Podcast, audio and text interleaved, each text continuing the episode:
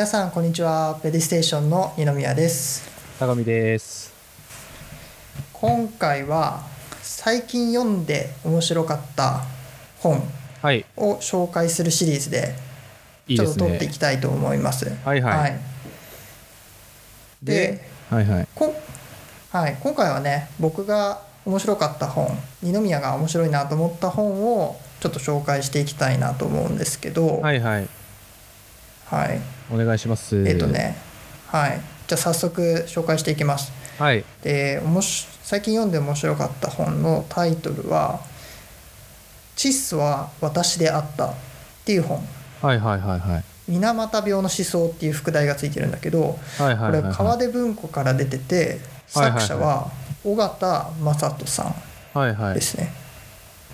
で、まあ、副題からも分かる通り、えー、とこの本水俣病について書いてる本ですね。はいはいはいで、まあ、水俣病聞いたことあるけどし教科書とかにも載ってるから、まああある程度知ってる人は多いと思うんだけど、まあ、一応説明しておくと、はいはいはいはい。まあチッソっていう会社があったんだよね。熊本とかその辺りに。でそのチッソっていう会社があの、まあ、水銀とかを含んだ汚染水みたいなのをこう海に流していってでその水銀が魚の中に一定数溜まっちゃってでその水銀に毒された魚を食べることによって食べた人たちが、まあ、水銀中毒として、まあ、こう体が突然痙攣し始めるとか生まれてくる子どもたちに障害が出てくるとかそういうのが、まあ症状が引き起こされてしまうと。なるほど。でまあ、それを水俣病っていうふうに呼んでいるんだよね。はいはいはいはいはい。うん、でその水俣病のまあ活動水俣病をまあ引き起こしてしまった窒素っていう会社に対して賠償をししてくださいと患者に対して賠償賠償してくださいと、まあ、その上に行く熊本県だとかあるいはその国にこういう賠償を被害者たちにしてくださいって責任を追及してしてくださいっていうような追及の活動の中心人物だったのがこの尾形正人さん。っていう人。はいはい。うん、で、まあ、結構この人は20代ぐらいの時に、まあ、過激というかまあなんて言うんだろう。まあすごいこう暴力を振るうとかではないんだけど、はいはいはいはい。あのまあ、言葉がこう強かったりだとか、はいはいあるいはちょっとねまあ喧嘩騒ぎになっちゃって、はいはいはいはいえーと一時的に留置所に入れられてしまったりとか、はいはいはいはいそういうのがあった人なんですよね。はいはいはいはい。で、まあ、この本の中にもそういうのが書いてあるんだけどで時期にただある30歳を超えたぐらいだったかな、はいはいはい。の時にこの人パタッとその水俣病にの責任を追及する活動っていうのをやめちゃうんだよね。はいはいはいはいはいはい。でその時に、まあ、ターニングポイントになった言葉っていうのがその「窒素は私であった」っていうのがまあ出てくるんだけど、はいはいはいはいはいはい。まあ、要するにその自分なんて言うんだろうな。その水銀を垂れ流すとか、はいはいはいはいはいそういうのって窒素っていう会社がまあやってきたことだし、まあ、その責任はね窒素だったり国が取らなきゃいけないものなのかもしれないけど、じゃあその人たちを仮に絶対的な悪だって決めつけて、でせこう責任を取れってやったとしても、この問題ってじゃあ行き着く先が見当たらないなっていうふうに考えたらしいの尾形さん。悟ったというか。はいはいはいはいはい。でじゃあどうすんの？って考えた時にはいはいはい立場を逆転して考えたらしいの。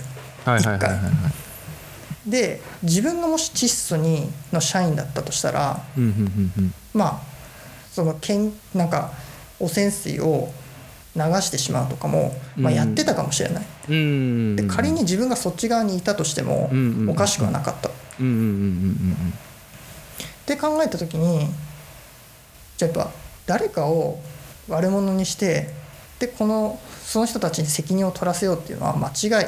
っていうか解決法にはならない、それよりも窒素っていう会社が、まあ、発展してたのは、まあ、この日本っていう社会もそうだし、まあ、世界もそうだけど、うん。資本主義っていう社会にあって、で、まあか、お金を作り出してでなんていうの、まあ、物を売ったり買ったり、うん。でそのサイクルの中に、まあ、この尾形さんも窒素も含まれているわけだから、うん。そのシステムっていうもの自体を考えていかないとこの問題っていうのは解決にいかないよねっていうのを考えたらしい。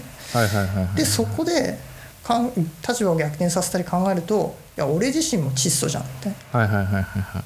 私自身窒素は私であったっていう言葉が出てくるのよ。はいはいはいはい。これはねすごく僕は感動したこの部分は。まあ結構社会派のそのエッセイというかそういう感覚ってことなのかな、そうだね。あの、はいはいはい。まあエッセイだしエッセイっていうかなんて言うんだろう。この尾形さんがそのテレビとか講演会とか、まあ、いろんなところでし、まあ、テレビではないのかな講演会とかで話したことをはいはいはいはい。話して録音されたものをまあ多少直しつつ文字化されたのがこの本なんだよね。なるほどね。まそう。あなんかあれだよね。そういう社会系の本っていうかまあ意外と敬遠しちゃったりとかもするもんね。うんうんうん。そうなんだよね。だから僕もこの本まあ多分自分で見てたら自分で本棚で見たら手に取らなかったと思う。はいはいはいはいはいはい。この本を知ったきっかけがあの最近アジアンカンフージェネレーションの後藤正文さんがやってるはいはいはい。あのポッドキャストスピナーっていうえっとね JWAVE の「はいはい。突版イノイノベーション」っていうシリーズなのかな。突あー。版イノベーションワールドエラーああのノンがナビゲーターやってるやつ？えっとね4人ナビゲーターいるのよ。え？そうなんだ。それでも聞いたことあるような気がするわ。ゾマそう真鍋さんっていうのとアジカンのゴッチと女優のんとクリエイターの小橋さん、まあ、この4人がそれぞれ自分の回を持って順繰りにやってるみたいな、はいはいはい。あ俺見たことあるな多分それ。あ本当に、はいはい。そう。でこの、まあ、ラジオ兼ポッドキャストかな。ポッドキャスト聞いてて「チスは私であった」っていう本を読んですごく感銘を受けたんですっていう。そうゴッチが言ってて「おえー」ってまあ、ゴッチが感動したら俺も読んでみるかって。でまあゴッチもその対談してたんだけどその対談してる相手もまあすごい名著ですよねっていうふうに言ってて。あーじゃあ2人が言うなら何かあるんだろうなと思って。はいはいはいはい。ただま水俣病のことを書いた本じゃないのかなと思って。あはいはいはいはいはいはい。そうそれで気になってねちょっと読んでみたんだけど、まあ、確かにこれは凄まじいパワーを持った本だった。ああなるほどね。うんなんか変に水俣病の歴史とかを語ってるわけではなくて多分そういうのってさ、もうウィキペディアとか見ればいくらでも分かるんだけどその当事者であった人が窒素、まあ、水俣病っていうその、ね、被害を受けてそこから被害を受けてからその思想が変わるまでっていうのが描かれてて。なるほどね。なんかこう一ストーリーになってるわけねある程度。へそうそうそうそうある程度ね。なんかストーリーもそこにあってえ本当にね胸を打つ言葉ね。いやなんかあれだよ特にね今ね。はいはいはい。うん。あいいよいいよ。なんかそういうさ 本とかをさ、結構読んでたりするとさ、うん。こう何かがこうパチって変わる時って多分あるじゃん、はいはいはいはい。なんかそれをさなんていうのかな、うん体感したくて本読んだり思想書とかって読むと思うんだよ、うんうんうんうん。だからなんかそういうのをなんか探してたらいいかもね。そのニノさんが言ってる窒素は私である。うん。そうだね。うん。なんか水俣病ってやっぱりねすごい問題化されてるけど、うんうんうん。まあ、いまいちやっぱりこう時間も経ってるし僕からしたらもう生まれた時点でもうねほとんどな終わってるって言ったら変だけど、まあ、終わってはいないか。終わってはないけどタイムリーにこう知ることのできなかったニュースじゃん、はいはいはいはい。事件じゃん。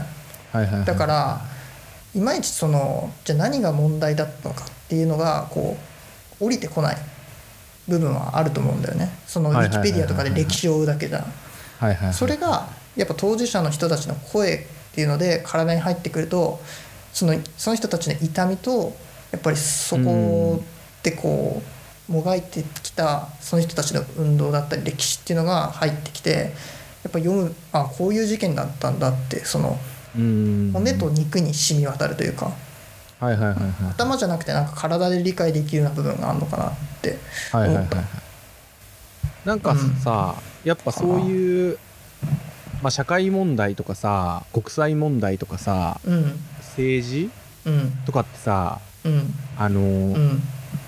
めちゃくちゃむずくてでさ多分、うんうんうん到底理解できないって思うのよ。それはなんかそうだね。そうそう。でもなんかそれをさ、こう学ぶ、うん。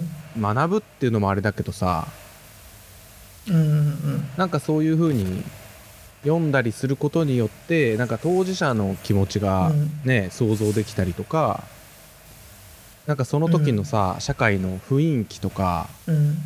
なんかそういうのを経て、その今っていうのがあるっていうのを知るのはこう、うん。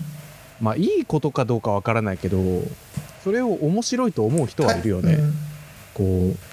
まあ、大切なことだよね知ることっていうのはうんやっぱり。うんうんうんうんなんか本当に目ってさいろんな角度があるんだなっていうのをさ、知るのって結構難しいと思うのよ。はいはいはいはい。でまあうん。本を読んだとしてもそれはある種、うん。多角的な目である可能性可能性があるだけで本当に多角的かどうかわからないし、うんうん本って本な時点でもう主観じゃねっていう考えもあるわけよ。はいはいはい。そうね。そうそう。だからまあ100冊読んだらうん。目が100個になる、うん。うん。